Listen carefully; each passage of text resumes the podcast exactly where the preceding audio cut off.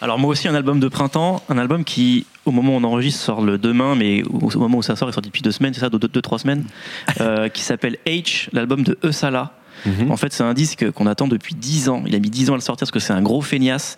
Et du coup, c'est intéressant parce que c'est 14 titres, mais c'est 14 titres qu'il a vraiment enregistrés au fil de ces 10 années. Donc ça passe de, de plein, plein de styles différents. C'est un mec qui a plein, qui a des origines très, qui vit sud-américaines. Donc il y a des morceaux euh, un peu, un peu cubains, un peu mexicains. Il y a un morceau un peu reggae euh, qui, est, qui, est, vraiment cool. Et, euh, et en fait, c'est intéressant de voir que ce mec-là, qui est une espèce de dog gynéco américain, comme dirait mon ami Kike. euh, c'est vraiment, c'est vraiment son sosie en fait physique et, euh, et dans l'attitude, dans la, dans, la fainéantise et dans cette espèce de génie qui est agaçant parce qu'il il fait rien avec en fait. Mm. Et, euh, et, voilà, si vous aimez Doc Gynéco, essayez d'écouter Eusala. Je pense que vous, aimez, vous, vous aimerez bien son disque.